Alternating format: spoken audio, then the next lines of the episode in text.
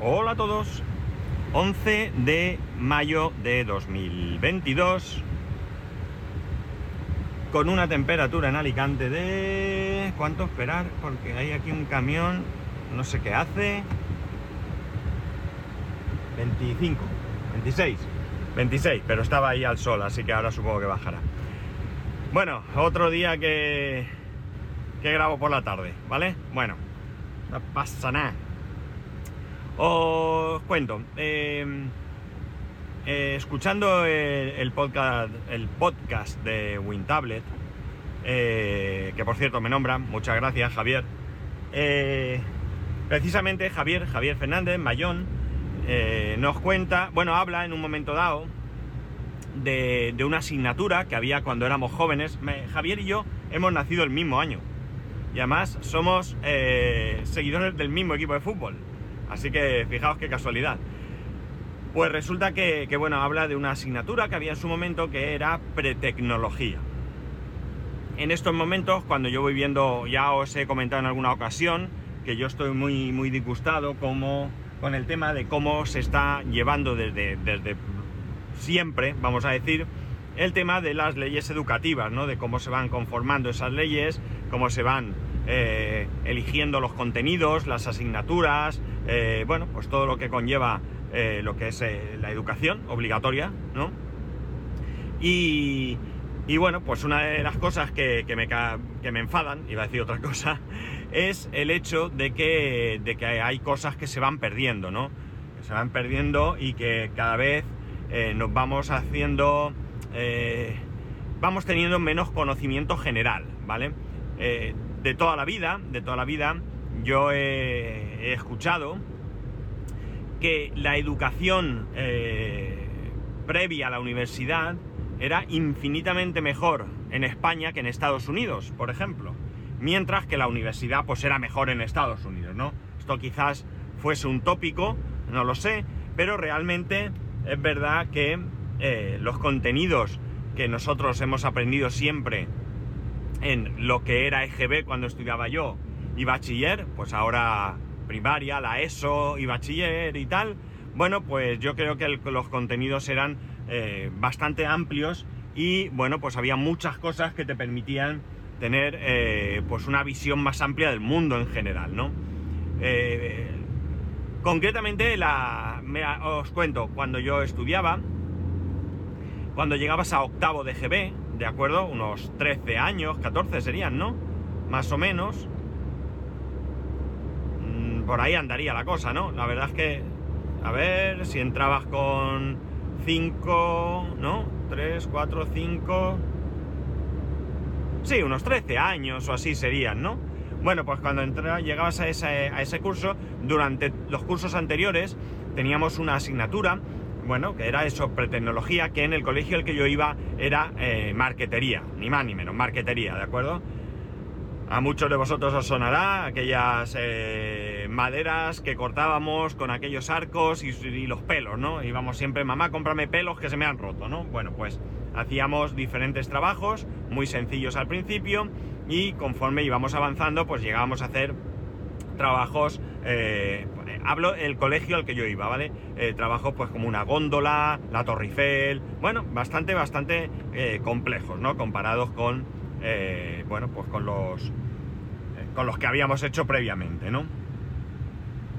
En otros colegios pues se darían más cosas, en el que iba yo pues era esto solo, pero, pero, cuando llegabas a octavo, a octavo de GB, que era el último curso antes de, para los más nuevos del lugar, era el último curso antes de empezar. BUP, ¿vale? Nosotros hacíamos la EGB, que eran ocho cursos, luego hacíamos, bueno, podíamos tener infantil, lo que, nosotros llamamos preescolar, era preescolar, luego teníamos infantil, o sea, perdón, eh, EGB, que era primaria y secundaria quizás, luego teníamos el, el bachiller, que eran tres años, BUP, que son las siglas de Bachiller Unificado Polivalente, y luego hacíamos un último curso,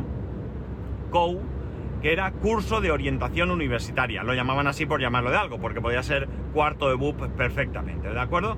¿Vale? Y de ahí ya a la selectividad y después a la universidad. Ahora la EBAU y la universidad. Bueno, La cosa es que, es que cuando llegabas a octavo, en el cole al que yo iba, teníamos la posibilidad de elegir eh, o marquetería o, lo más grande del mundo, fotografía. Brutal, brutal.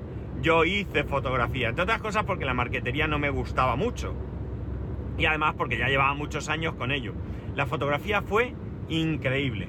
La fotografía consistía en enseñarnos a utilizar una cámara, eh, luego eh, nos enseñaban pues no solo a usarla, sino a tratar de hacer buenas fotografías, eh, siempre en blanco y negro, ¿de acuerdo? Siempre en blanco y negro, porque después nosotros las revelábamos, nosotros mismos las revelábamos y aprendíamos a hacer trucajes, ¿no? Por ejemplo, yo tengo fotos bastante, bastante malas, porque bueno, pues es la primera vez en mi vida que yo me enfrentaba a ello, en la que estoy yo dándome la mano a mí mismo, ¿no? Y eso, bueno, pues es, cosas que nos enseñaban. Y era muy chulo, muy chulo porque, bueno, pues aprendía sobre algo interesante, algo que nos gustaba y que era fotografía. Había otras, había otras cosas que podías hacer, ¿no? Yo recuerdo haber hecho electricidad, así como suena, electricidad. ¿Qué hacías en electricidad? Pues aprendías electricidad. ¿Como un profesional? ¿Como para luego dedicarte a, la a ser eh, eh, electricista? No, evidentemente no pero aprendías ahí eh, cuestiones no solamente a, poner enchufes, sino ley de Ohm y todo esto, y la verdad es que también resultaba interesante, ¿no? Como mínimo mínimo te servía en un futuro para cambiarte tú los enchufes en casa, ¿no? Que también puede ser interesante, ¿no?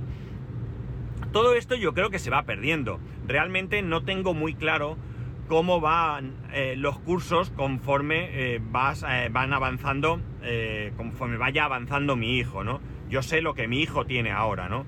Mi hijo ahora pues tiene, bueno, sí que es verdad que sigue teniendo manualidades y música, ¿vale? Sigue teniendo música. La música es básicamente igual que, que cuando yo iba, aunque un, en este caso ha cambiado un poco porque cuando yo iba era la, podías aprender a tocar la flauta o la armónica, que cuando lo comenté no me acordaba, la armónica, la armónica es ese instrumento que es como un pianito, pero que soplas y tocas con, con la mano izquierda, coges por debajo con un asa el instrumento y con la derecha tienes un tecladito mientras vas soplando como si fuera una flauta, ¿vale?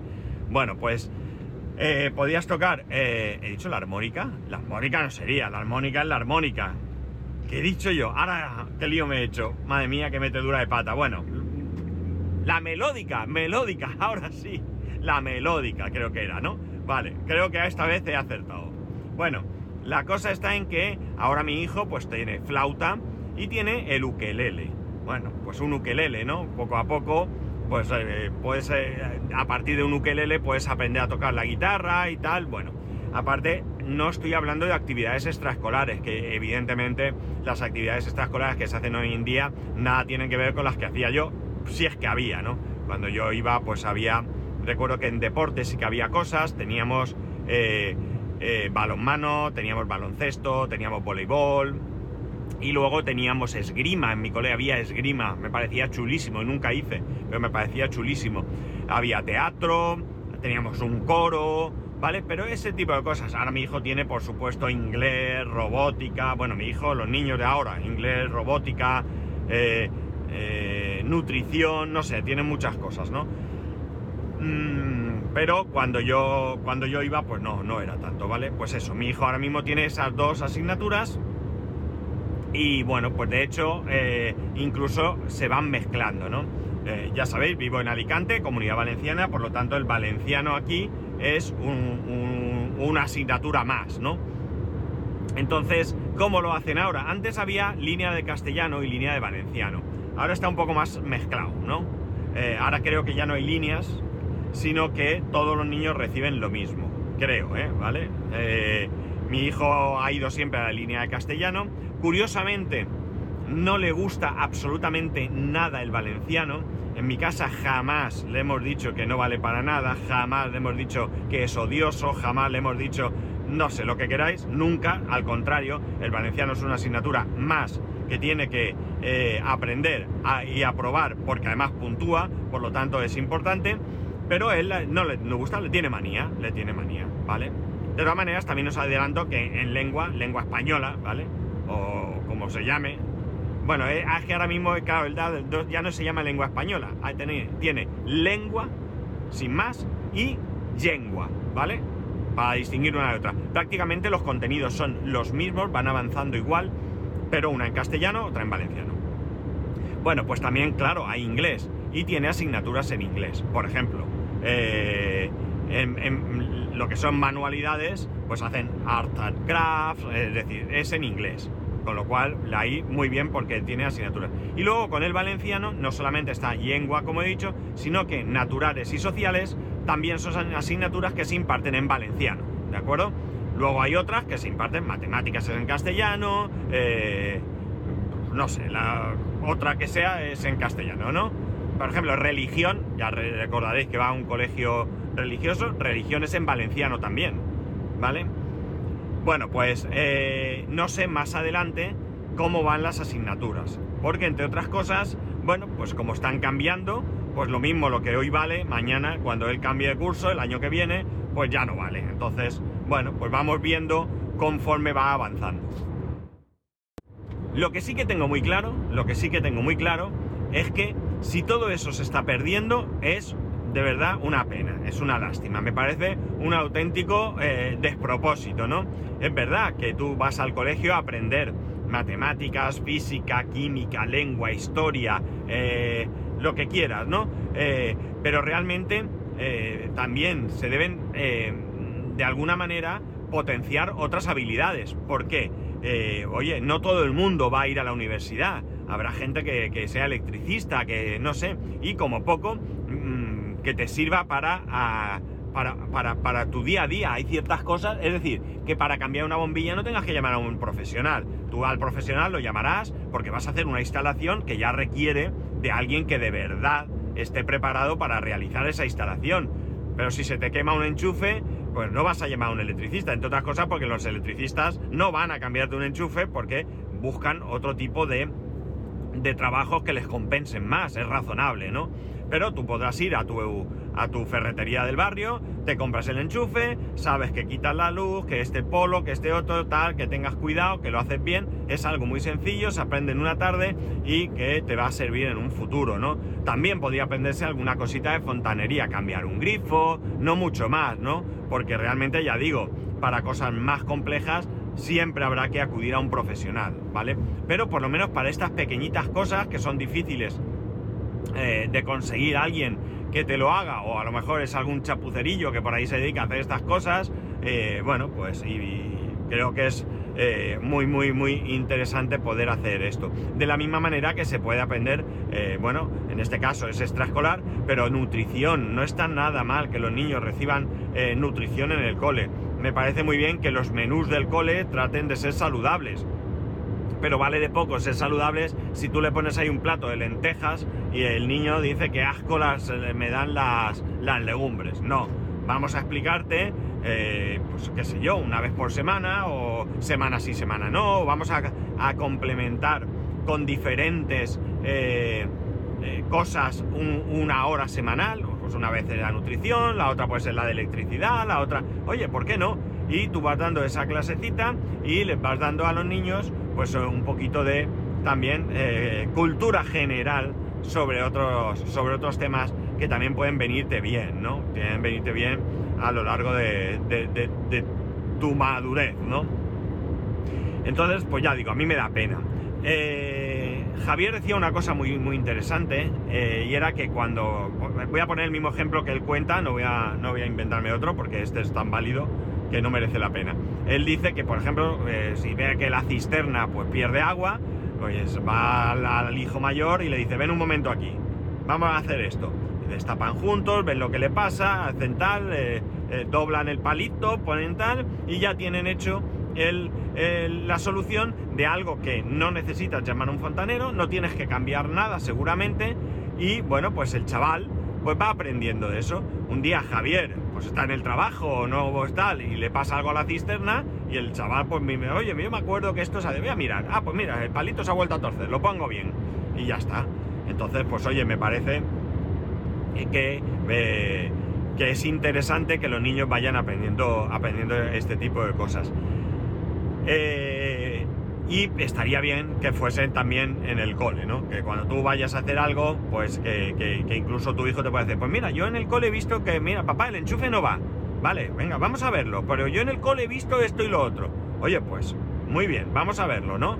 Y con eso, pues, poder, eh, ya digo, tener un poquito de, formación y de información para resolver ciertos problemas, ¿no?